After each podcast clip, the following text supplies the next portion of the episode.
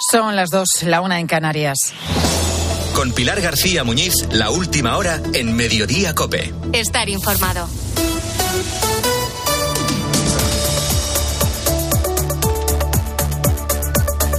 ¿Qué tal? ¿Cómo estás? Muy buenas tardes. Bienvenido a Mediodía Cope. En medio de las bocinas de los tractores que, que, enseguida vamos a escuchar de nuevo en el centro de Madrid, en medio del ruido que está haciendo el caso Coldo, que políticamente ya es también el caso Ábalos, y en medio de las consecuencias del tremendo incendio de Valencia, se cuelan noticias que, que llaman, la verdad, muchísimo la atención. En primer lugar, porque son cosas que no esperamos ver en nuestro país, en nuestra sociedad, y porque pensamos que forman parte de, otros siglos u otras latitudes, y a veces no es así. La Guardia Civil ha evitado el matrimonio forzado de una niña de 12 años que había sido vendida literalmente por 3.000 euros a un sujeto residente en Granada. Los agentes empiezan a investigar al recibir una información sobre menores en situación de desamparo en Malagón, en la provincia de Ciudad Real. Allí comienzan a comprobar que hay algo más que extrema pobreza en el lugar donde investigan. Entre otras cosas, dieron con la historia de una menor que recibía malos tratos y los amigos desvelaron que iban a casarla en breve. Efectivamente, la niña había dejado de acudir al colegio y fue localizada ya en Baza, en la provincia de Granada. La madre y el padrastro han sido detenidos y la menor ha quedado bajo custodia de los servicios sociales de la Junta de Andalucía. En España, la edad mínima para contraer matrimonio es 16 años con una autorización judicial. Y en este caso estamos hablando de una niña de 12 pero la gravedad del caso puede ir mucho más allá. En la Fundación Adoratrices abordan la situación de víctimas de la trata de seres humanos. La coordinadora del proyecto Esperanza es Marta González y nos recuerda que estas situaciones son más frecuentes de lo que podemos pensar. Es muy importante, efectivamente, el, el, entorno de amigas o amigos de la chica, el entorno escolar, cualquier percepción que podamos tener de que hay una imposición, una coacción, una amenaza, eh, violencia por parte de la familia que no deja a la joven decidir sobre su propia vida, ¿no? Todos esos elementos les tenemos que dar un valor. No es casualidad que en este caso hablemos de trata de seres humanos. No es un caso de matrimonio concertado donde las partes pueden estar de acuerdo y conocer las consecuencias. Esto es diferente porque difícilmente una niña de 12 años puede saber a lo que se enfrenta. En España el matrimonio forzado es un delito en el Código Penal y está dentro de la trata de seres humanos. Eso sin contar con que, en este caso, el objeto del mercado es tu propia hija. Lo bueno de esta noticia es que el destino de esta niña ha cambiado por la intervención de la Guardia Civil. Lo preocupante es saber cuántas veces ha podido ocurrir un caso similar sin que nadie sepa absolutamente nada. Hay otros asuntos también destacados este lunes que debes conocer y que te cuenta ya a continuación Ángel Correas. Pues eh, mientras 400 vecinos del edificio de Campanar en Valencia esperan a ser reubicados a lo largo de esta semana, los primeros pasos de la investigación por parte de la policía científica apuntarían a un cortocircuito en un piso como posible causa de ese grave incendio que causó la muerte a 10 de los vecinos, que hoy, por cierto, han sido recordados en toda España. Es el minuto de silencio en Valencia, en la capital, que se ha repetido ante los ayuntamientos desde prácticamente toda nuestra geografía. Hoy además tenemos cifras oficiales que desmontan aquello del salimos más fuertes, porque están empeorando todos los indicadores sobre el riesgo de pobreza y exclusión en nuestro país. No solo sube hasta el 26,5% la población que está en ese riesgo de pobreza, sino que también escala la población con carencia material y social severa, que está ya en el 9%, la tasa más alta desde el año 2015. Hablamos de familias que ni pueden irse de vacaciones, ni pueden comer carne, pollo o pescado cada dos días, ni tampoco tienen capacidad económica para mantener, por ejemplo, la casa a una temperatura adecuada. Ahora que, por ejemplo, estamos viviendo un temporal y que trae frío. Todo esto según la encuesta de condiciones de vida difundida hoy por el Instituto Nacional de Estadística. Además, ha presentado su dimisión, no Ábalos, ojo, ¿eh? No, no. El primer ministro palestino junto a todos su gobierno, mientras la guerra en la zona suma ya 143 días. Y también tenemos que contar que hoy hemos conocido el caso del niño de dos años localizado semidesnudo en plena calle de Tudela, en Navarra. Su madre estaba en un bar, en un bar, y él, sin nadie a su cargo, pues directamente se fue de casa. Gracias, Correas. Y en el deporte, José Luis Corrochano, buenas tardes. Hola, Pilar, buenas tardes. Ilia Topuria pasea el cinturón de campeón del mundo por Madrid. Ilia Topuria, que va a ser protagonista esta semana en el partidazo en la cadena COPE, ha estado esta mañana en el Ayuntamiento y la Comunidad de Madrid agradeciendo el apoyo recibido. Y es una gran responsabilidad, una responsabilidad que significa y para mí es muy importante poder ayudarle a la nueva generación para que no tengan que pasar por el mismo camino por donde yo pasé e intentar echarles una mano. Así que muchísimas gracias de nuevo a todos por, por este recibimiento. La cita es el miércoles en el partidazo con Juanma Castaño en Alicante. Con este campeón del mundo de la UFC ya no hay entradas para la cita, Carlos Cuenca. Un millar de personas van a abarrotar el teatro principal de Alicante este miércoles. No quedan invitaciones para ver el partidazo de Cope. Hay muchas ganas de ver a Ilia Topuria en su ciudad y esta mañana se han agotado todas las ciudades en apenas media hora oyentes daba la vuelta a la manzana en la emisora Cope Alicante y los primeros han llegado a las 3 de la madrugada. A esta hora se presenta Ricky Rubio como jugador del Barcelona. Ha dicho, quiero servir de ayuda a la gente que lo está pasando mal, de la oscuridad se sale. Y recuerden, a las 9 se cierra la jornada con el Girona Rayo Vallecano. Pilar García Muñiz. Mediodía Cope. Estar informado. Si tenemos en cuenta la hora a la que en Ferraz han lanzado el ultimátum, a José Luis Ábalos le quedan eh, poco más de 21 horas para dejar el acta de diputado socialista. La Comisión Ejecutiva Federal del Partido Socialista ha decidido en su reunión de hoy, de esta mañana, por unanimidad, solicitar a José Luis Ábalos la entrega de su acta al Grupo Parlamentario Socialista. El mensaje en boca de Esther Peña, portavoz federal del PSOE, abre dos posibilidades claras. O Ábalos cede y da un paso a un lado, o el PSOE le va a quitar ese acta de diputado para que pase al grupo mixto, lo cual le ayudaría, y esto es importante, ¿eh? a seguir teniendo la condición de aforado en el hipotético caso de tener que rendir cuentas ante la justicia. Maribel Sánchez, muy buenas tardes. Buenas tardes, Pilar. De momento, Ábalos no solamente sigue siendo diputado, sino que el miércoles, en principio, presidiría la Comisión de Interior del Congreso para debatir nada menos que sobre corrupción. Y eso que Ábalos ha pasado de ser el hombre fuerte del PSOE a la persona con la que hay que cortar lazos inmediatamente. Y es que había que evitar que esta tormenta política afecte al partido y mucho menos a Pedro Sánchez, que el miércoles también se enfrenta en el Congreso a una comisión de control a la que quiere llegar sin ningún tipo de lastre. Pero a José Luis Ábalos todavía le queda la opción de atrincherarse, pasar al grupo mixto y seguir siendo aforado. Eso evitaría que pueda ser investigado por este caso de corrupción, liderado por el que fuera su mano derecha, Coldo García, aunque la portavoz del PSOE, Esther Peña, le recuerda sutilmente que debería aceptar la disciplina de partido. José Luis Ábalos es el mejor ejemplo de, de, la ortodoxia de partido, del puro compromiso y del puro respeto a lo que es la historia de este partido, de su militancia, de su lucha. Por eso no tengo eh, ninguna duda que José Luis Ábalos eh, actuará en consecuencia por este bien mayor, que es el Partido Socialista Obrero Español.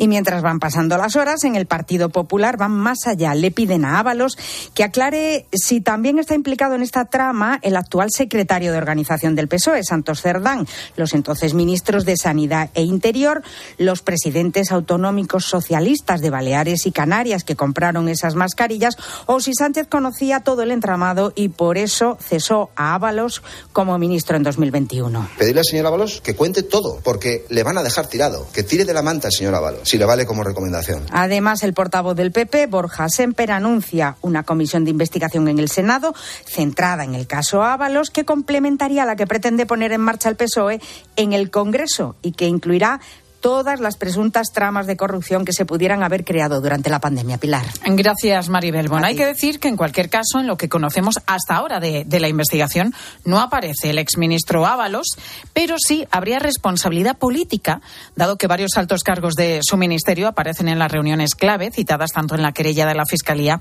como en el auto del juez que está investigando el caso. Juan Baño, muy buenas tardes. ¿Qué tal, Pilar? Buenas tardes. Juan, has podido hablar además con uno de los implicados en esta trama una de las personas que fue detenida el pasado día 20. Sí, digamos que ya hablar es algo, pero la verdad es que en este momento se impone el silencio. Este hombre no quiere hablar, dice, nos ha atendido Rogelio Pujalte, que es el dueño del depósito judicial de Murcia, detenido el pasado martes y luego puesto en libertad, pendiente ahora de ser llamado a declarar por la Audiencia Nacional. Se le investiga por presunto delito de blanqueo, cohecho y falsedad documental. Atiende el teléfono de forma cordial, hay que decirlo, hay que reconocerlo así, pero pide tiempo para acceder al sumario, dice, aún no lo ha hecho. Afirma, eso sí, que el 80% de lo que se está publicando es falso y reprocha el, vamos, califica de delictivo el que se estén publicando datos de un sumario, dice que aún cuando estaba secreto ya se estaba difundiendo. Pujalte tiene una relación más que fluida con las fuerzas y cuerpos de seguridad del Estado, dada su condición, como digo, depositario judicial. Es también eh, con el ámbito jurídico con el que tiene esa relación, pues bastante fácil. Eh, los agentes de la UCO creen que pudo ayudar a blanquear dinero de la red el registro de su casa y de sus empresas buscaban facturas, documentos, sobre todo el rastro de una transferencia de 100.000 euros y los papeles para la construcción de una incineradora dedicada a destruir la droga incautada por la policía. Nunca se construyó esa incineradora. Pujalte es quien llama a Coldo el pasado 3 de febrero y según la Fiscalía podría haberle advertido de que le investigaban. En la trama criminal, que podría haber recibido algún aviso chivatazo, aparece también un subteniente de la Guardia Civil, hoy día ya en la reserva, según nos aclara el Instituto Instituto Armado. Los investigadores lo consideran a este Guardia Civil pieza clave en la gestión de los contratos de las mascarillas. Gracias, Juan. Como vemos, todavía muchos flecos por atar, cada vez más en esta investigación.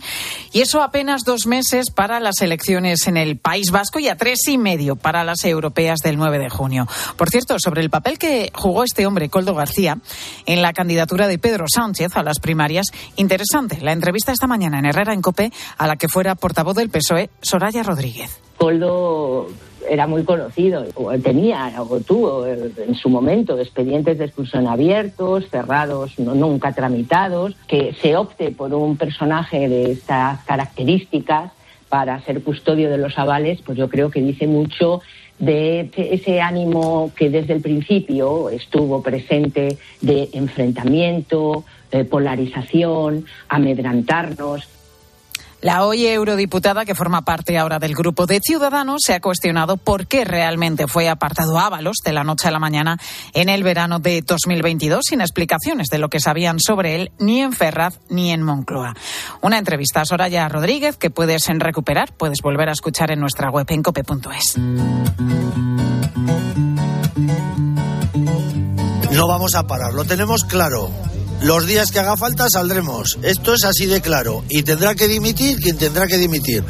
O todo el gobierno o lo que sea. Pero aquí no se para. Eso lo tenemos todos muy claro. Con el tema de comer no se juega. Miles de agricultores y un centenar de tractores llenan de nuevo hoy el centro de Madrid, aunque sin alcanzar los números ni tampoco las complicaciones de tráfico de la semana pasada. Y eso que hoy son las grandes plataformas, las tradicionales, las que han convocado una marcha hasta la sede de la Comisión Europea en Madrid. Allí está José Luis Concejero. Conce, muy buenas tardes. ¿Qué tal, Pilar? Buenas tardes. Y es que hoy en Bruselas los ministros del sector abordan la situación del campo y de ahí la presión en la calle. Sí, y de qué manera que ahora mismo estoy viendo cómo pasaban por delante de mí los tractores en este paseo de la Castellana en el que me encuentro.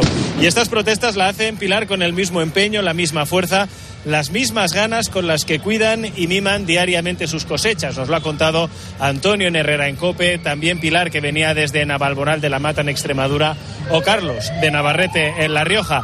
También con Vicente, con el que estoy, que viene de un pueblo de Huesca, que se ha levantado, por cierto, a las 4 de la mañana porque a las 5 ha cogido un autobús para venir aquí, para reivindicar la importancia y la situación en la que se encuentra el campo Vicente. ¿Por qué estamos hoy aquí en las calles de Madrid? Pues hemos venido para que nos escuche la administración, que, vean que, la situación del campo en el camino que llevamos eh, se va a acabar, o si no da un giro esto todos los sentidos, son tema PAC, tema precios, eh, son muchas cosas y no queda más remedio que salir y manifestarlo y, y, a ver si nos hacen caso las administraciones. Me decías, 40 años dedicado al campo, ¿ha vivido usted una situación así? Pues la verdad es que no, es una situación límite, llevamos ya dos años que se está trabajando a pérdidas, metemos más de lo que sacamos y, no sabemos lo que se puede aguantar así. Mal, la situación la verdad es que está muy descompensado, tema precios, eh, todos los abonos tan caros, fertilizantes y lo nuestro pues cada vez vale menos, los productos nuestros valen menos, una competencia desleal que, que viene de fuera sin controles ni nada y, y nos está haciendo mucho mal.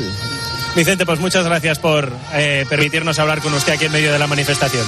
Que tengas buen día. Venga, gracias a vosotros. Era el testimonio de Vicente que, como decimos, ha venido desde Huesca, aquí en este recorrido por las calles de Madrid. Escuchas el sonido de los tractores que te están pegando fuerte al claxon Pilar un día en el que hay agricultores, ganaderos, pescadores, apicultores, todo el sector primario que de nuevo toma las calles de la capital de España. El objetivo sigue siendo presionar para que los ministros europeos que se reúnen esta mañana tomen medidas con urgencia para atajar la crisis del campo. Mantenemos conexión abierta con las protestas. Consejero, gracias. Te dejamos ahí. Un abrazo fuerte, Pilar. Manifestaciones y tractores que además también han vuelto hoy a las calles de Bruselas.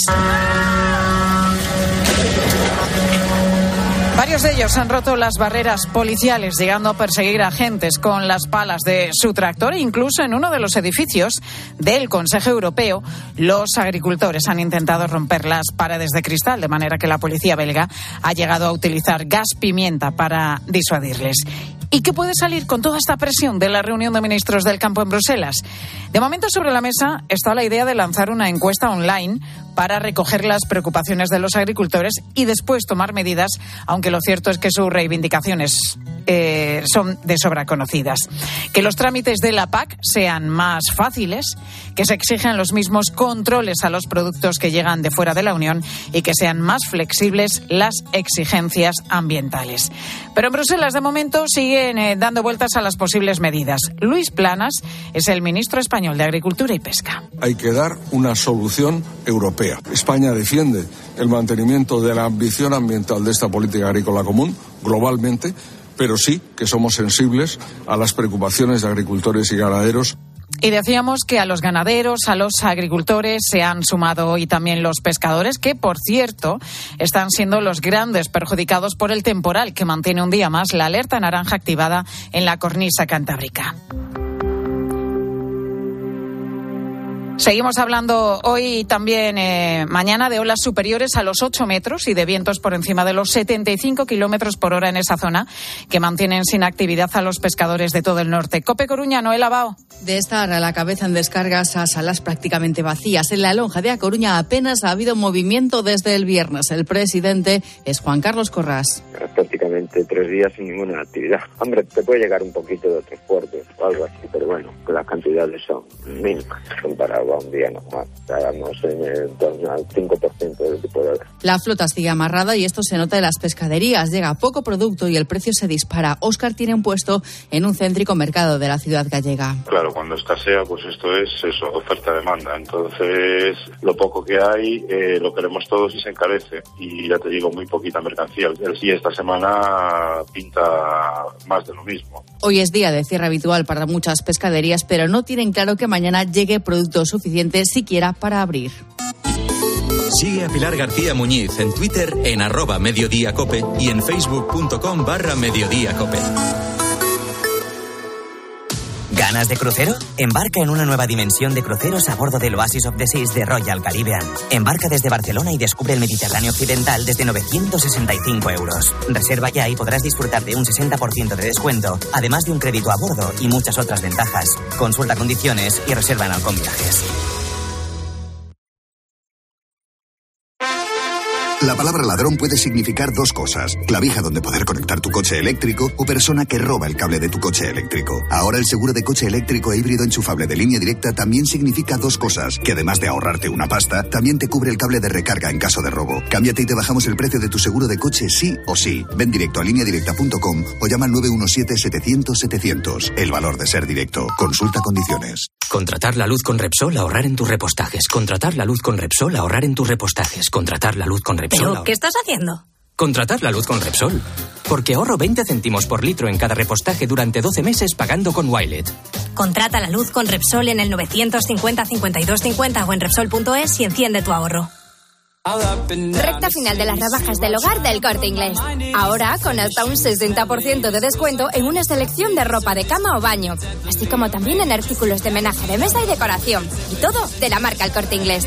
Hasta el 29 de febrero, últimos días de las rebajas del hogar. En tienda web y app. El Corte La avería del coche, la universidad de Ana. No sé cómo voy a llegar a fin de mes. Tranquilo. Si alquilas tu piso con alquiler seguro, puedes solicitar el adelanto de hasta tres años de renta para hacer frente a imprevistos económicos o nuevos proyectos. Infórmate en alquilerseguro.es o en el 910-775-775. Alquiler Seguro, la revolución del alquiler.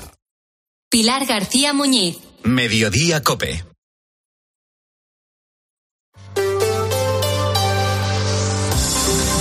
Cope Madrid. Estar informado. El transporte público, sobre todo el metro y cercanías, es eh, la mejor forma de moverse hoy por Madrid. Desde la glorieta de Carlos V, un centenar de tractores y miles de agricultores han emprendido la marcha por Recoletos, Colonia, el Paseo de la Castellana, hasta llegar a la sede de las instituciones europeas en Madrid, a la plaza de Emilio Castelar.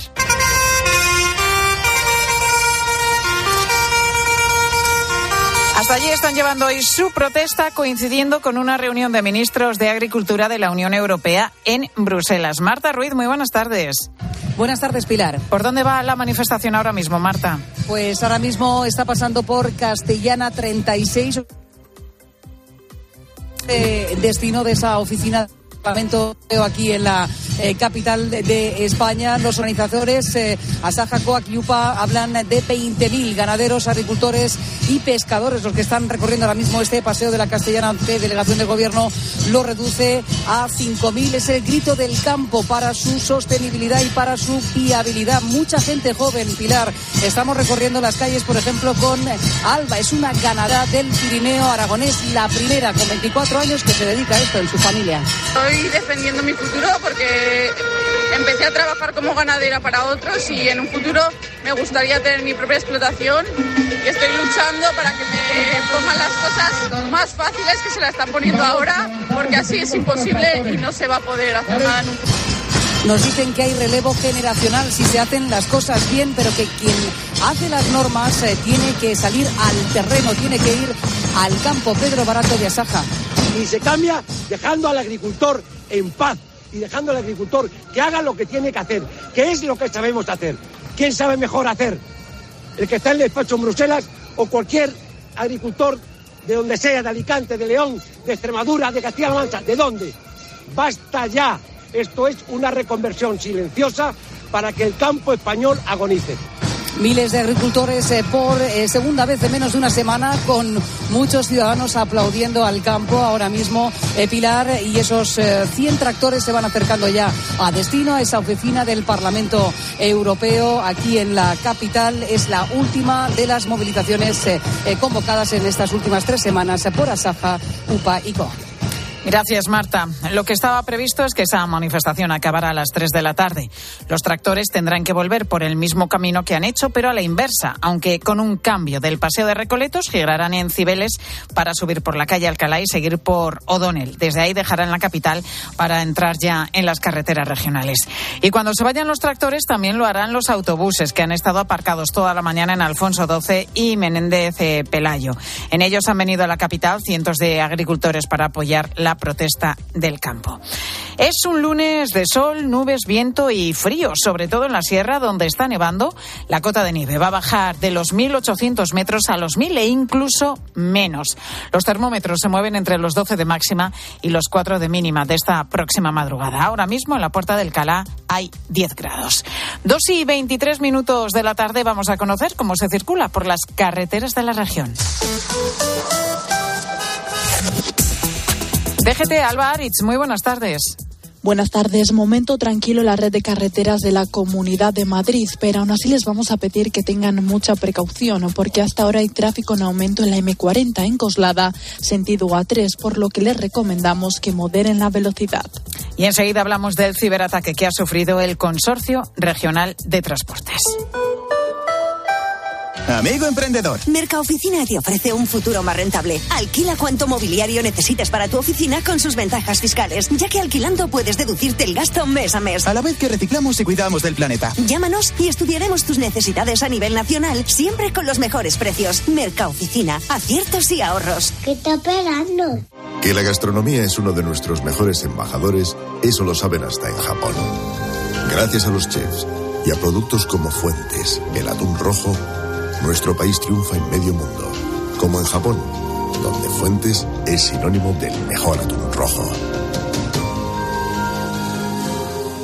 ¿Recuerdas aquella empresa de venta de ortodoncia por Internet? Pues ha cerrado y dejado a los pacientes sin terminar los tratamientos. Si no quieres que esto te pase, acude a tu dentista de confianza. Son tratamientos complejos que deben ser realizados y supervisados siempre por un profesional. Pon la salud de tu boca en las mejores manos. Es un mensaje del Colegio de Odontólogos y Estomatólogos de Madrid.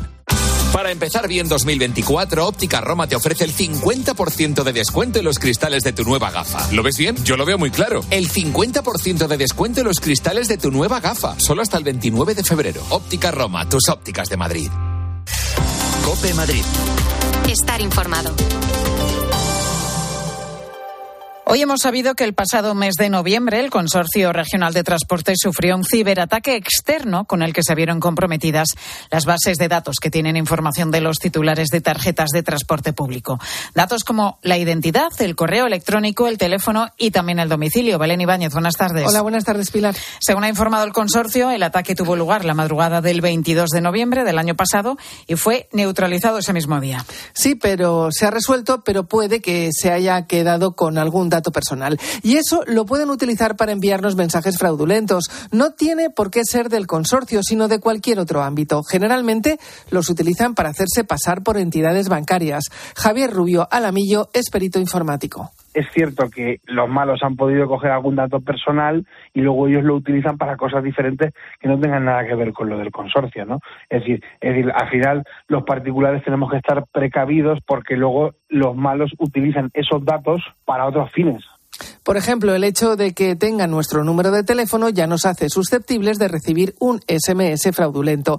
¿Y qué debemos de hacer entonces? Estar prevenidos, pues eso, no pinchar en enlaces, no introducir nuestras claves en ningún sitio, ¿vale? Ni de correos ni de nada en sitios sospechosos, ¿no? Ni de correos ni sobre todo bancarias, que al final son las más importantes, ¿no?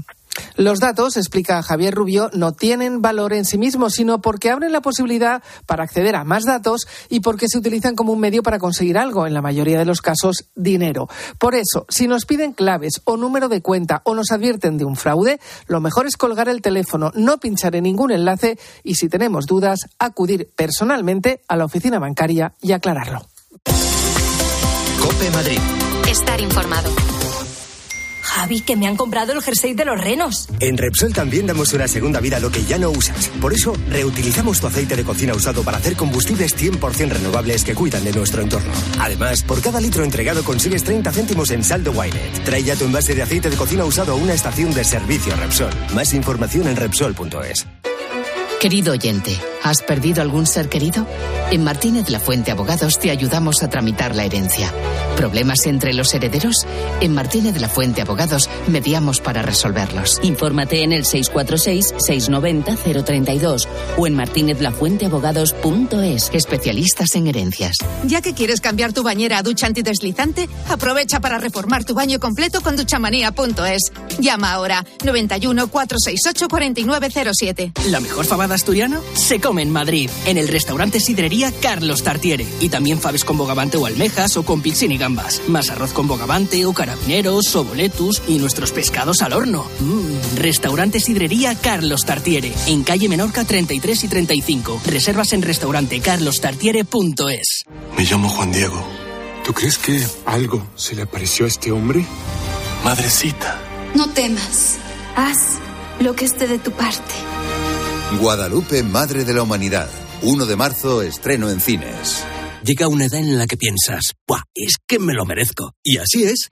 Ya puedes disfrutar de los 284 destinos y rutas culturales para las personas mayores de 55 años. Reserva ya y no te quedes sin tu viaje. Es lo que tiene estar de vacaciones todos los días. Nautalia Viajes con la colaboración de la Comunidad de Madrid. Y en la Real Casa de Correos se ha anunciado esta mañana los premios Laureus 2024, los conocidos como Oscar del Deporte, que se van a entregar en la capital el próximo mes de abril. Al venir a Madrid, sabemos que estaremos en buenas manos y que los miembros de la familia Laureus y todos nuestros invitados recibirán una cálida bienvenida de todos los grandes aficionados al deporte de la ciudad. Luis Figo, el futbolista portugués, ha sido el encargado de dar el discurso de bienvenida. España tiene tres candidaturas. Aitana Bonmatí como mejor deportista mundial del año, Salma Parayuelo como deportista revelación y la selección española de fútbol femenino como equipo mundial del año. ¿Sigues en Mediodía Cope?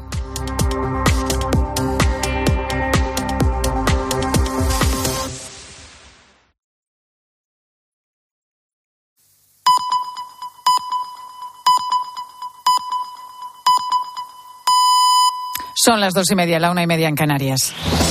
Con Pilar García Muñiz, la última hora en Mediodía Cope. Estar informado.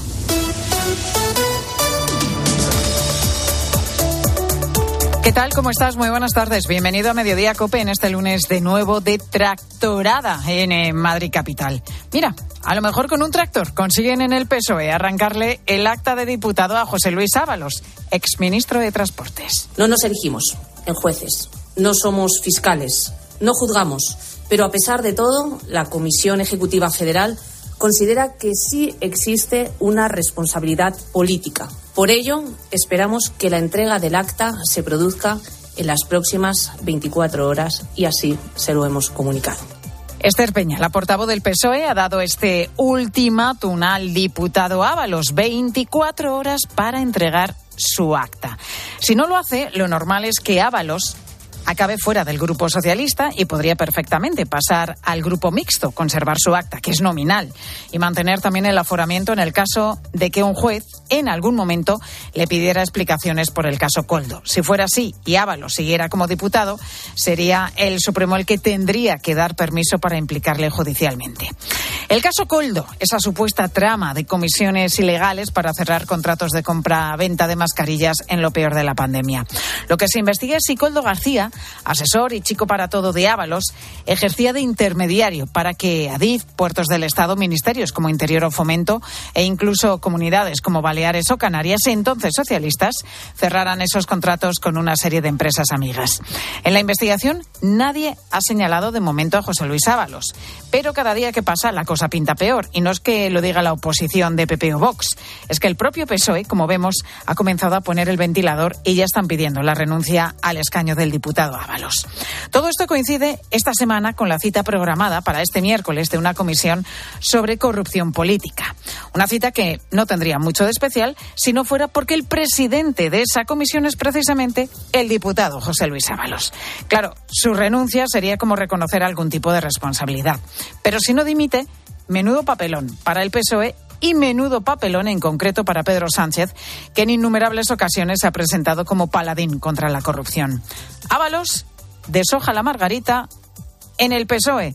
Están cada vez más impacientes y mientras tanto la investigación habla directamente de organización criminal y por lo que vamos sabiendo, lo de las mascarillas solo podría ser la punta del iceberg.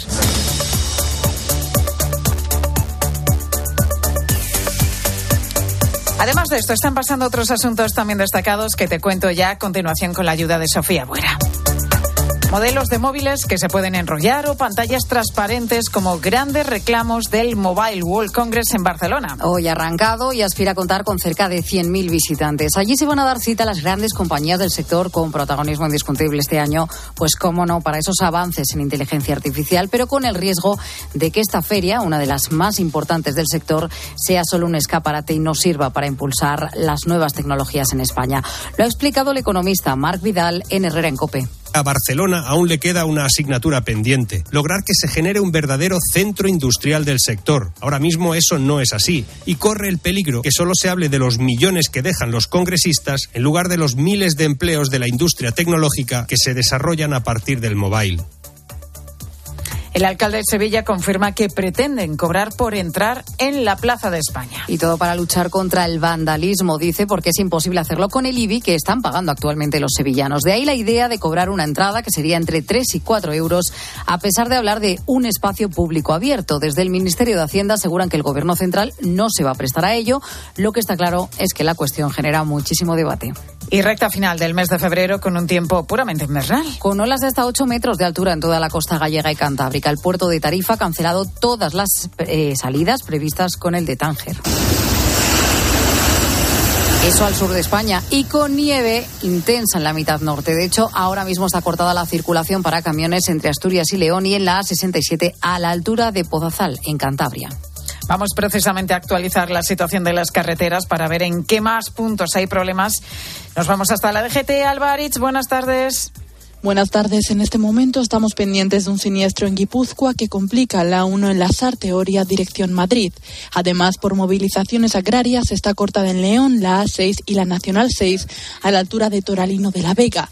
Y por nieve, 45 carreteras afectadas de la red viaria principal, prohibido el paso a camiones y articulados en la AP66 en León, en Valverde de la Virgen hasta Caldas de Luna y también en Asturias a la altura de Lena y en Lugo en la 6 en Pedrafita también transitable con precaución la A6 en León en Brazuelo y la A67 en Valdeprado del Río, por lo que les recomendamos que consulten la información meteorológica antes de salir a la carretera.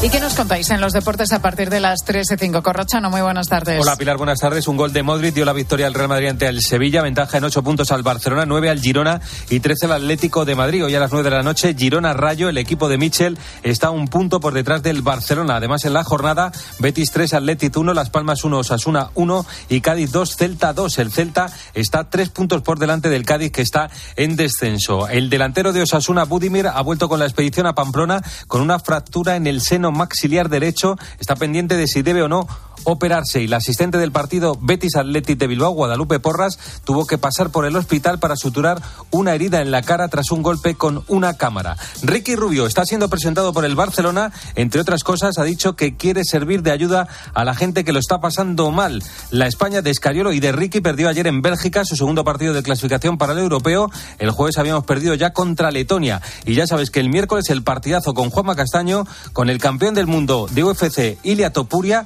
ya sabemos que se han agotado las mil localidades en tan solo media hora. Pilar García Muñiz. Mediodía Cope.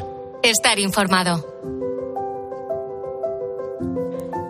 La policía científica ha dejado ya el edificio calcinado en el barrio de Campanar, en Valencia, y trabaja en dos objetivos. Corroborar si el origen del incendio, como apuntan los primeros indicios, fue un cortocircuito en una vivienda y confirmar también la identidad de las 10 víctimas mortales en ese edificio en el que vivían unas 450 personas que siguen intentando ahora recomponer sus vidas, asimilar lo que ha pasado, salir de ese shock inicial y empezar de cero. Se espera que a lo largo de esta semana muchos de ellos puedan empezar esa nueva vida ya en algunos de los 130 apartamentos que el Ayuntamiento de Valencia ha puesto a su disposición. Y con varios de ellos está nuestro compañero Pascual Claramonte. Pascual, buenas tardes. Buenas tardes. Hasta que llegue ese momento, un punto clave es aquí, en Tabacalera, un edificio municipal por el que han pasado ya desde el viernes más de 150 personas. El objetivo es hacer una especie de registro y que sea a la vez una ventanilla única donde se puedan ir resolviendo algunas de las preguntas. A Javier le preocupa una por encima de todas. Hablando con tema abogados y todo eso, porque el problema está con la hipoteca, es que no, no hay otra cosa. Compró hace dos años con ayuda de su padre, que le acompaña. Hemos hecho un esfuerzo enorme para que se comprara su casa aquí en Valencia. Que Al final son todos los ahorros de mi vida ahí metidos entonces. De ahora y futuros, de los 30 siguientes años. O sea que es que no, porque además un chaval que gana mil y pico de euros al mes, que tiene que pagar una hipoteca de 400 euros y ahora se encuentra sin casa y, si, y teniendo que seguir pagando esa hipoteca. Explica que en su caso el banco solo asegura el 25% del precio de tasación.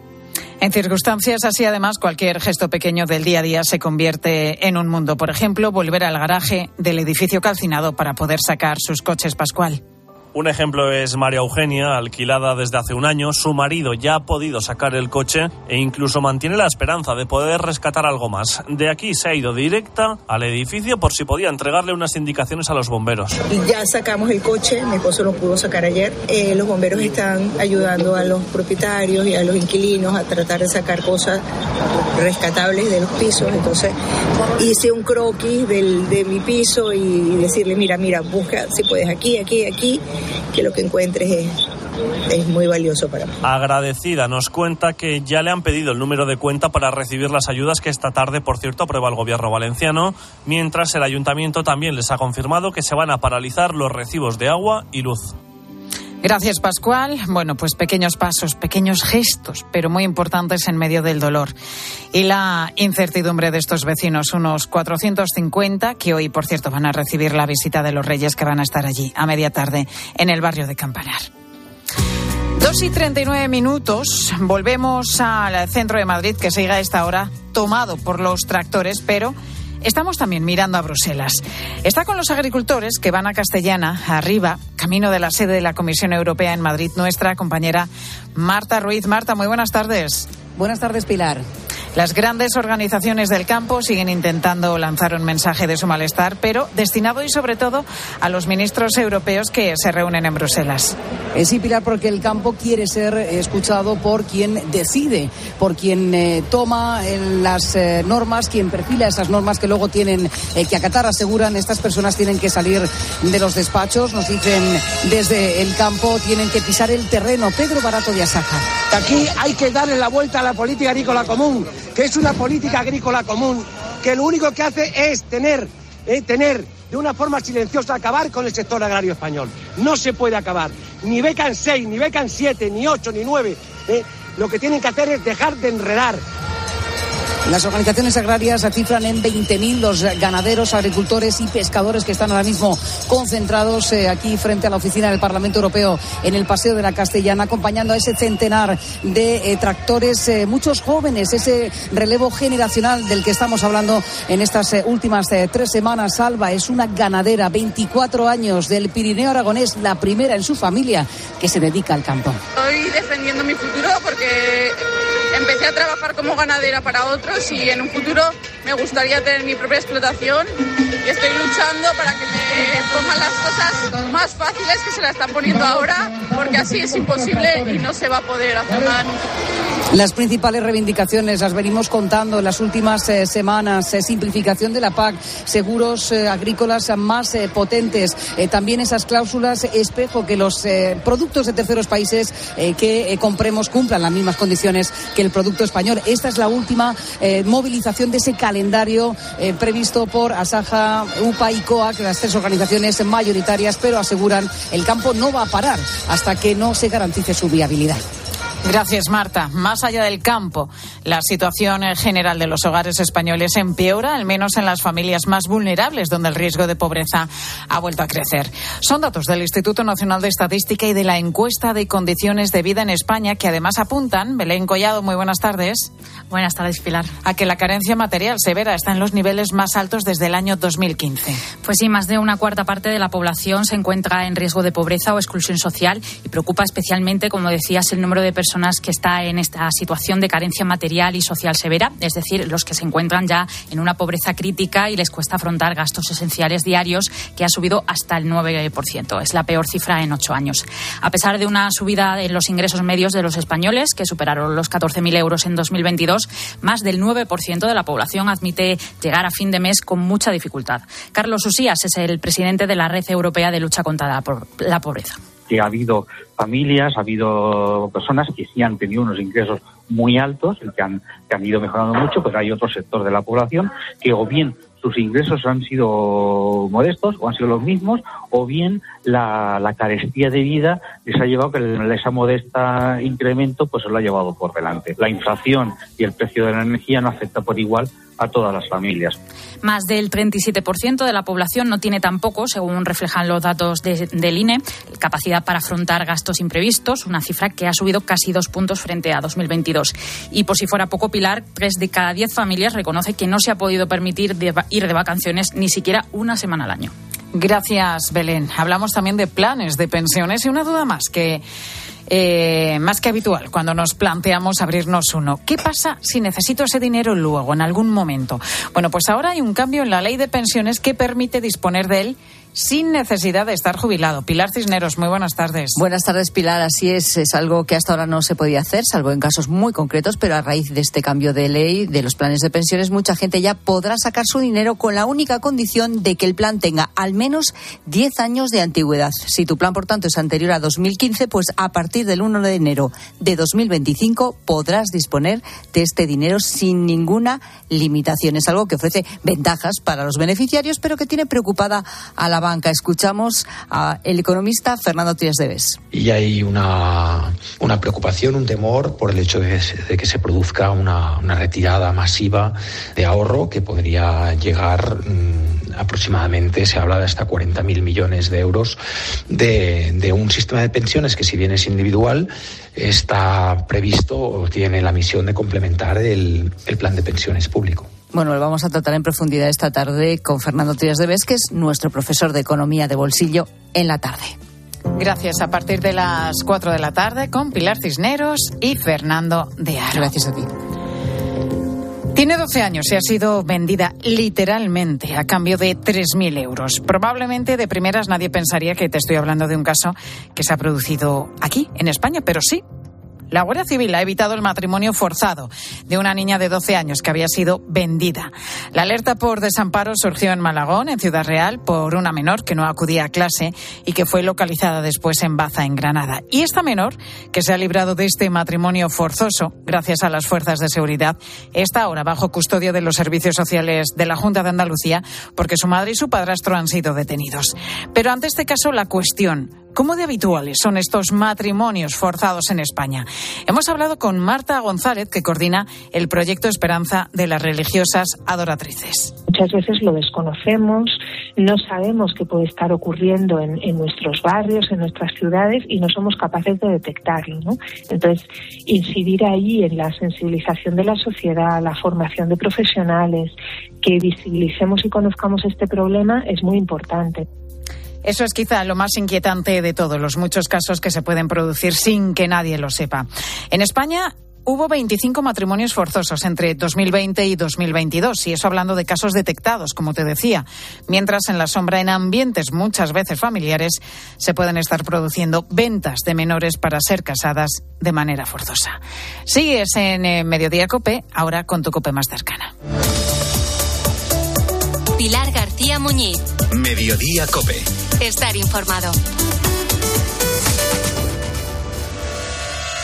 Sobre la erupción del Vesubio del año 79 después de Cristo, que sepultó, entre otras cosas, otra impresionante biblioteca de papiro. Era de Pisón, que es el suegro de Julio César, nada menos. Él tenía una villa en Herculano, al lado de Pompeya. Cuando fue descubierta, bajo 30 metros de lava petrificada, lo que encontraron fue una biblioteca privada alucinante. Salieron Los martes a las once y media de la mañana, Javier Sierra en Herrera en Cope.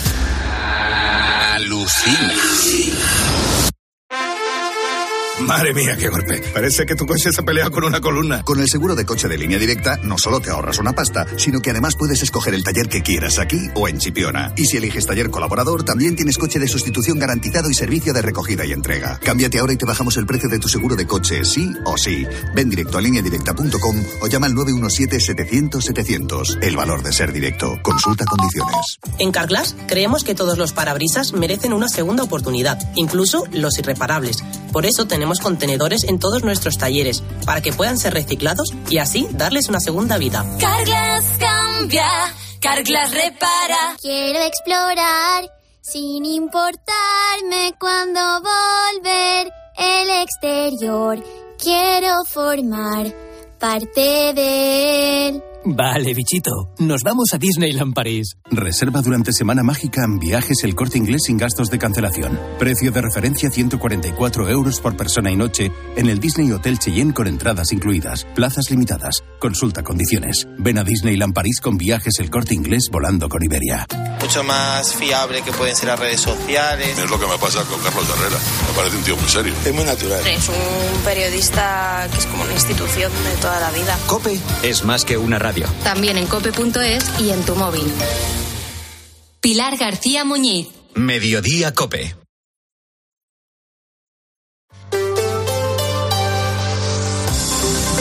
Cope Madrid.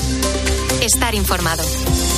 La migraña es una enfermedad que afecta aproximadamente a un 13% de la población, más a las mujeres que a los hombres, pero puede llegar a ser igual de invalidante para todos los que la sufren.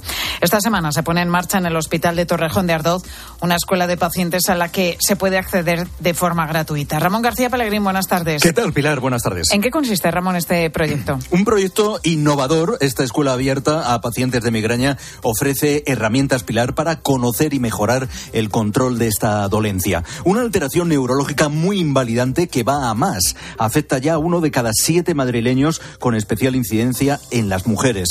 Van a ser cinco sesiones. La primera este miércoles a las tres y media en el Hospital de Torrejón. Se conocerán también testimonios como el de Candela, estudiante, 16 años. Yo tengo migrañas y cuando me duele la cabeza me duele normalmente en la parte de la frente y también se extiende hacia los ojos. Cuando tengo estos dolores me molesta mucho el ruido y la luz y en cuanto que me empieza a doler me tengo que tomar un antiinflamatorio. Si no ese dolor va más y ya pues me tendría que tomar una dosis más grande.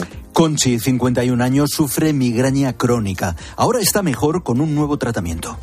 El primero que me dieron me hizo efecto y estuve dos años sin ningún dolor. Me fue genial, pero ya en la segunda vez no me hizo efecto. He recibido otros dos tratamientos más y ya por último, ya cuando me han diagnosticado migrañas crónicas, eh, me están dando un tratamiento de votos que recibo cada tres meses y bueno, me ha rebajado los dolores en un 60 o 70%. La doctora Marta González, jefa de neurología del Hospital de Torrejón, nos habla de la eficacia de estos nuevos fármacos. Lo que conseguimos con los fármacos es que esté controlada la enfermedad y que te pase pues de vez en cuando. Pero los fármacos eh, nuevos que están saliendo se dirigen a prevenir las crisis de migraña, es decir, conseguir que el paciente tenga el menor número posible de, de crisis al año. Y los últimos en concreto están dando unos resultados absolutamente espectaculares, tanto en frecuencia de días de dolor como en intensidad del dolor.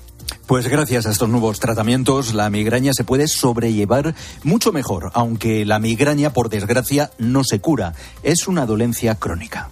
Para poder asistir a esa escuela de pacientes no hace falta que el Hospital de Torrejón sea tu hospital de referencia. Puede hacerlo cualquier madrileño que quiera, ¿no, Ramón? En efecto, la escuela está abierta a pacientes de migraña y familiares de Madrid, no importa cuál sea su hospital de referencia. Inscripción, eso sí, a través de un breve formulario.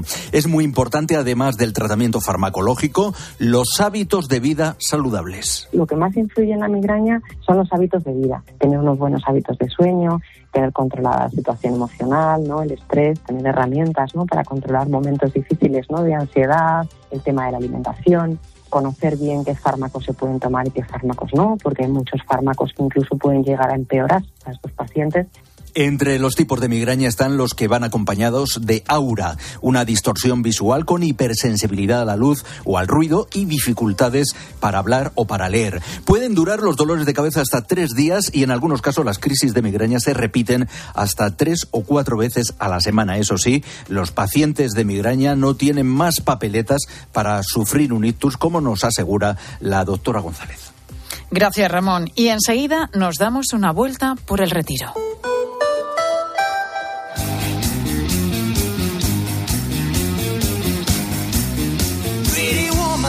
Pretty Woman el musical en el Teatro EDP Gran Vía. Vive la experiencia musical del año. La Pretty Locura ha llegado. Entradas ya a la venta en gruposmedia.com. Mary Kate, Mary Francis, rápido. Se acabó la espera. Primark ya ha llegado al centro comercial La Vaguada, Madrid. Descubre moda para mujeres, hombres y niños y niñas, así como complementos, productos de belleza y artículos para el hogar. No te pierdas nuestra moda increíble a precios asequibles. Primark, love the feeling. Adivina adivinanza. ¿Sabes quién es el que te vende tu casa y te dice que puedes seguir viviendo en ella para siempre? Correcto. Eduardo Molet, el de vendido, vendido, vendido.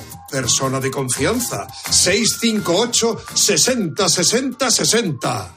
Si uno de tus propósitos de este año es cuidar tu salud capilar, llama al 900-696-020 y ven a Insparia, el grupo capilar especializado en trasplantes capilares y tratamiento de la caída del cabello. Confía en sus más de 15 años de experiencia y su tecnología innovadora. Pide tu cita de valoración capilar gratuita en el 900-696-020 o en insparia.es. Cope Madrid. Estar informado.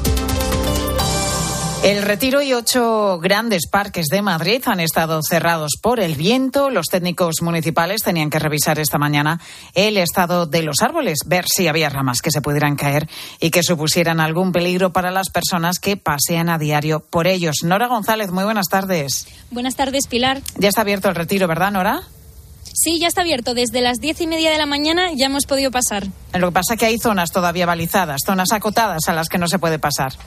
Sí, eh, hay bastantes zonas, por ejemplo, las zonas deportivas, las caninas y también los jardines de Cecilio Rodríguez. Incluso las zonas infantiles están cerradas con cinta, aunque algunos padres la han levantado para que sus hijos puedan jugar. Ahora estoy en el Paseo de las Estatuas, ves a gente paseando, leyendo, practicando algún deporte o incluso preparando el picnic porque ya es hora de comer. De esos padres que te hablaba antes, hay otros que han sido un poco más precavidos como María y han preferido buscar otra alternativa. Venía hoy al retiro y me parece un poco nulo que estén cerrados los parques, pero bueno, imagínate, si es una medida de seguridad, no tengo nada que decir, no se adapta. Yo vengo de Normandía, a ver, allá hay 180 kilómetros por hora, cerramos los parques. Un poco exagerado, pero bueno. En todas las entradas hay un cartel que indica el nivel de alerta naranja por vientos. Se recomienda no permanecer mucho tiempo en el parque y alejarse un poco de los árboles por lo que pueda pasar. Pero no todos, es el caso de Agustín, llegan a ver estas indicaciones. Pues no había visto el aviso, pero igualmente si no se pudiera pasear, estaría el parque cerrado. Y hay casi más gente hoy que otros días. Hay que aprovechar el retiro, que es una joya que tenemos aquí en Madrid. La alerta en el retiro se desactivará a las 6 de la tarde, en cuanto a los demás parques madrileños irán abriendo según se vaya evaluando la situación. Gracias, Nora. Y este año 2024 está siendo un año en el que se están atendiendo más casos de tos ferina. La consejera de Sanidad, Fátima Matute, ha explicado que de forma periódica, cada cuatro o cinco años, esta enfermedad se manifiesta con mayor incidencia, pero no hay que hablar ni de casos más graves ni de brotes. Además, la tosferina tiene tratamiento, aunque sea molesta, y cuesta acabar con ella. Para la tosferina hay un tratamiento específico, dependiendo del niño y del caso, pues son antibióticos, pueden ser corticoides añadidos, porque la tosferina lo que da es una tos persistente, ¿no? Eh, muy característica, por eso se llama tosferina. No hay que alarmarse y desde luego no es una enfermedad grave. Cope Madrid. Estar informado. ¿Están los jóvenes preparados para una nueva red social? Descúbrelo en la versión musical de Rebelión en la Granja, basada en la popular distopía de George Orwell. Una nueva producción en el Real Teatro de Retiro del Teatro Real y el Ayuntamiento de Madrid. Sábados y domingos por la tarde del 2 al 10 de marzo. Compra tus entradas en realteatroderetiro.es. Los Fernández son muy amables. 10% de descuento a los clientes que se apelliden Fernández o López o Gómez Plaza como yo, a todo el mundo. Limpie e higienice su hogar y pida su regalo. Los Fernández, General Martínez Campos 29, 91 308 5000. ¿Cómo son los Fernández? El restaurante El Torreón está de moda. Vende copas a la cima del Monte del Pardo. O disfruta platos como la auténtica carne picaña brasileña. Y los mejores pescados y carnes como el lomo de buey auténtico. Cocina abierta de 11 de la mañana a 1 de la noche. Disfruta de su famosa paella con langosta y sus siete amplísimos salones climatizados, grandes vinos y licores. Parque infantil, gran parking. Restaurante El Torreón. Naturaleza a 10 minutos de Madrid. Reservas en restauranteeltorreón.com. Para empezar bien 2024, Óptica Roma te ofrece el 50% de descuento en los cristales de tu nueva gafa. ¿Lo ves bien? Yo lo veo muy claro. El 50% de descuento en los cristales de tu nueva gafa, solo hasta el 29 de febrero. Óptica Roma, tus ópticas de Madrid. Si quieres vender tu casa en menos de 10 días, estarás firmando en notaría la venta con Seneas. Llámanos al 91 639 9407. Gracias, Grupo Seneas. 5.000 personas y un centenar de tractores, según la delegación del Gobierno, están participando en la manifestación que recorre en este momento el Paseo de la Castellana hasta la glorieta de Emilio Castelar. Cuando acabe, volverán a Recoletos y girarán en Cibeles para subir por la calle Alcalá hasta la prolongación de O'Donnell. Por ese punto ya van a abandonar la capital. Sigues en mediodía.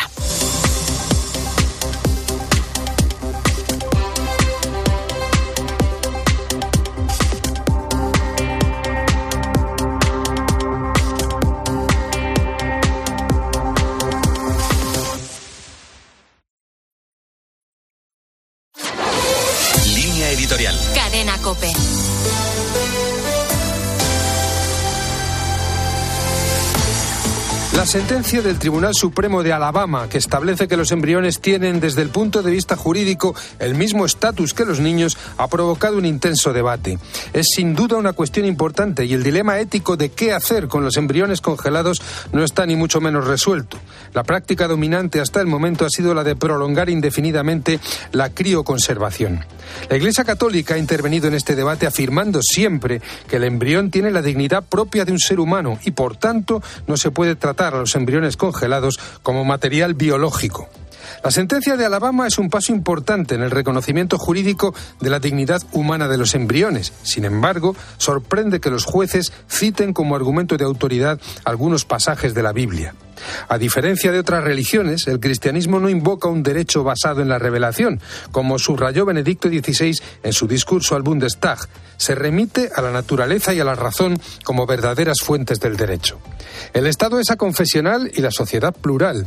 Las aportaciones que los creyentes hacemos en el mundo jurídico y político, lógicamente, están iluminadas por la revelación bíblica, pero necesariamente deben traducirse en un lenguaje y en una racionalidad que pueda ser reconocida por aquellos que no comparten nuestros presupuestos de fe. Esto ya se ha hecho y debe profundizarse en el